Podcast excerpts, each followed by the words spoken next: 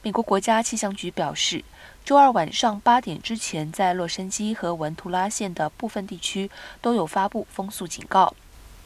奥克斯纳德气象局的气象学家大卫·斯威特表示，未来几天，圣巴巴拉县的圣伊内斯山脉